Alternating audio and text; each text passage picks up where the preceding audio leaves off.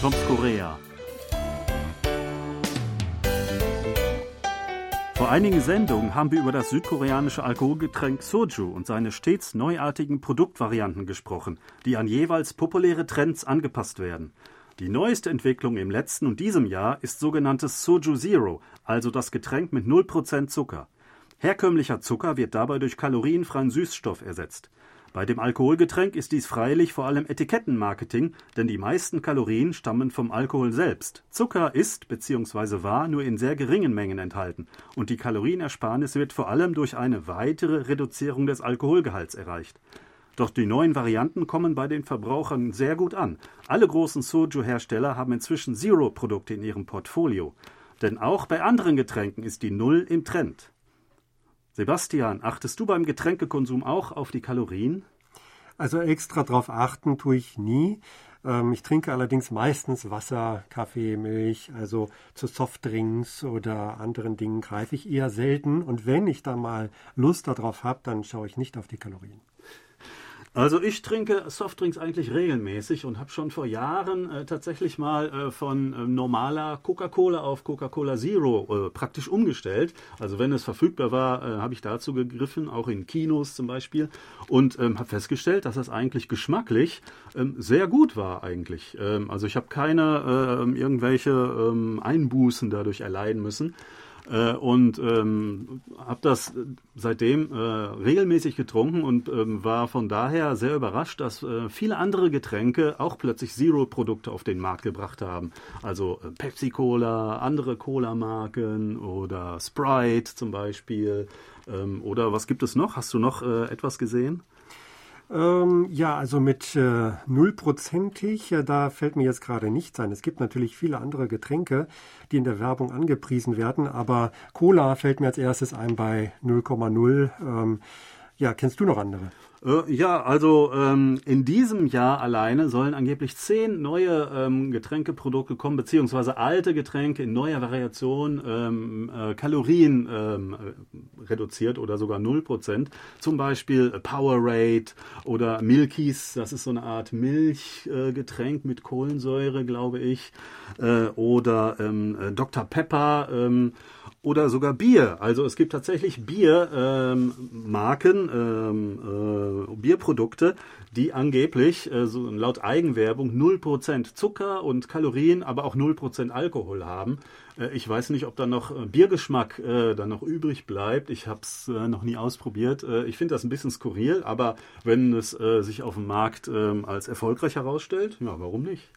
Genau, ja, also bei den Zucker- oder Obstsäften, da hat sich auch einiges getan. Da versucht man auch, also in den Säften immer weniger Zuckergehalt unterzubringen. Und ja, woher kommt das Ganze? Also ich glaube, ja, es gibt einen allgemeinen Gesundheits- und Fitnesstrend und vielleicht wurde das also während der Pandemie alles noch ein bisschen verstärkt weil die Leute sich weniger bewegten. Vielleicht haben sie dann noch schneller gemerkt, dass sie zunehmen. Also da scheint es auch einen Zusammenhang zu geben. Äh, ganz sicher, denn es ist ähm, so, dass diese Produkte alle erst in den letzten Jahren, also während der Pandemie, entwickelt wurden und auf den Markt gebracht wurden. Bis dahin hatte also Coca-Cola mit seinem Zero-Produkt quasi 15 Jahre lang quasi äh, das Alleinmonopol äh, und ähm, hat selbst festgestellt, äh, dass sein eigenes Zero-Produkt in den letzten Jahren ähm, einen Aufschwung erlebt hat, äh, viel stärker als äh, das äh, gezuckerte normale Cola-Getränk.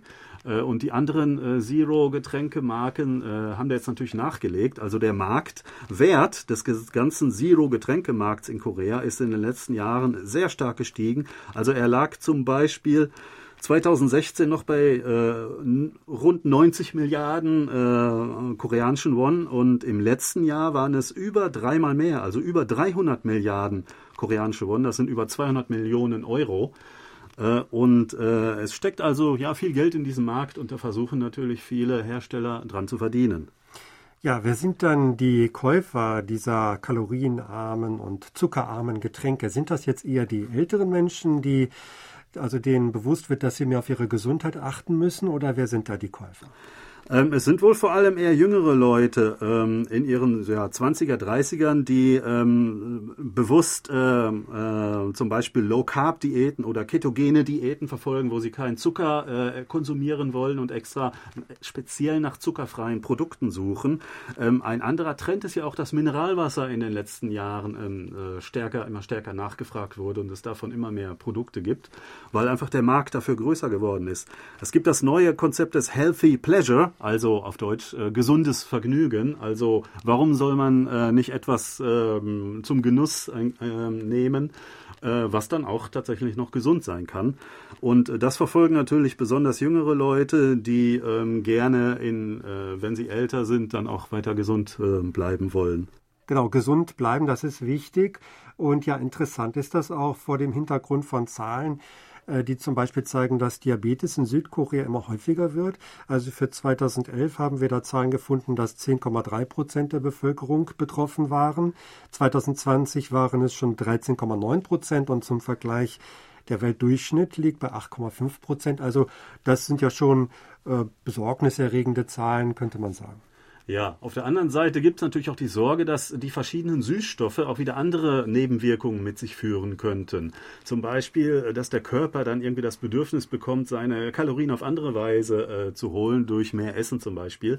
Aber ähm, vergleichende Studien haben eigentlich das nicht bestätigt. Ähm, es ist bis jetzt wirklich kein handfestes äh, äh, keine handfeste Nebenwirkung ähm, bekannt, die ähm, ein Gesundheitsrisiko darstellen würde. Auf der anderen Seite ist aber bekannt, dass natürlich stark zuckerhaltige Getränke äh, äh, nicht, überhaupt nicht gesund sind und große Nebenwirkungen haben. Von daher ähm, ist die Abwägung, glaube ich, ähm, gar nicht so schwierig. Und ähm, ich persönlich begrüße also die Entwicklung. Genau, weniger Zucker kann auf keinen Fall schaden und es gibt jetzt ein größeres Angebot an solchen Getränken und darüber freuen wir uns. Ja, wir wünschen, dass Sie immer gesund bleiben und sagen auf Wiederhören bis nächste Woche. Thomas Kuplinski-Reh und Sebastian Ratzer auf Wiederhören.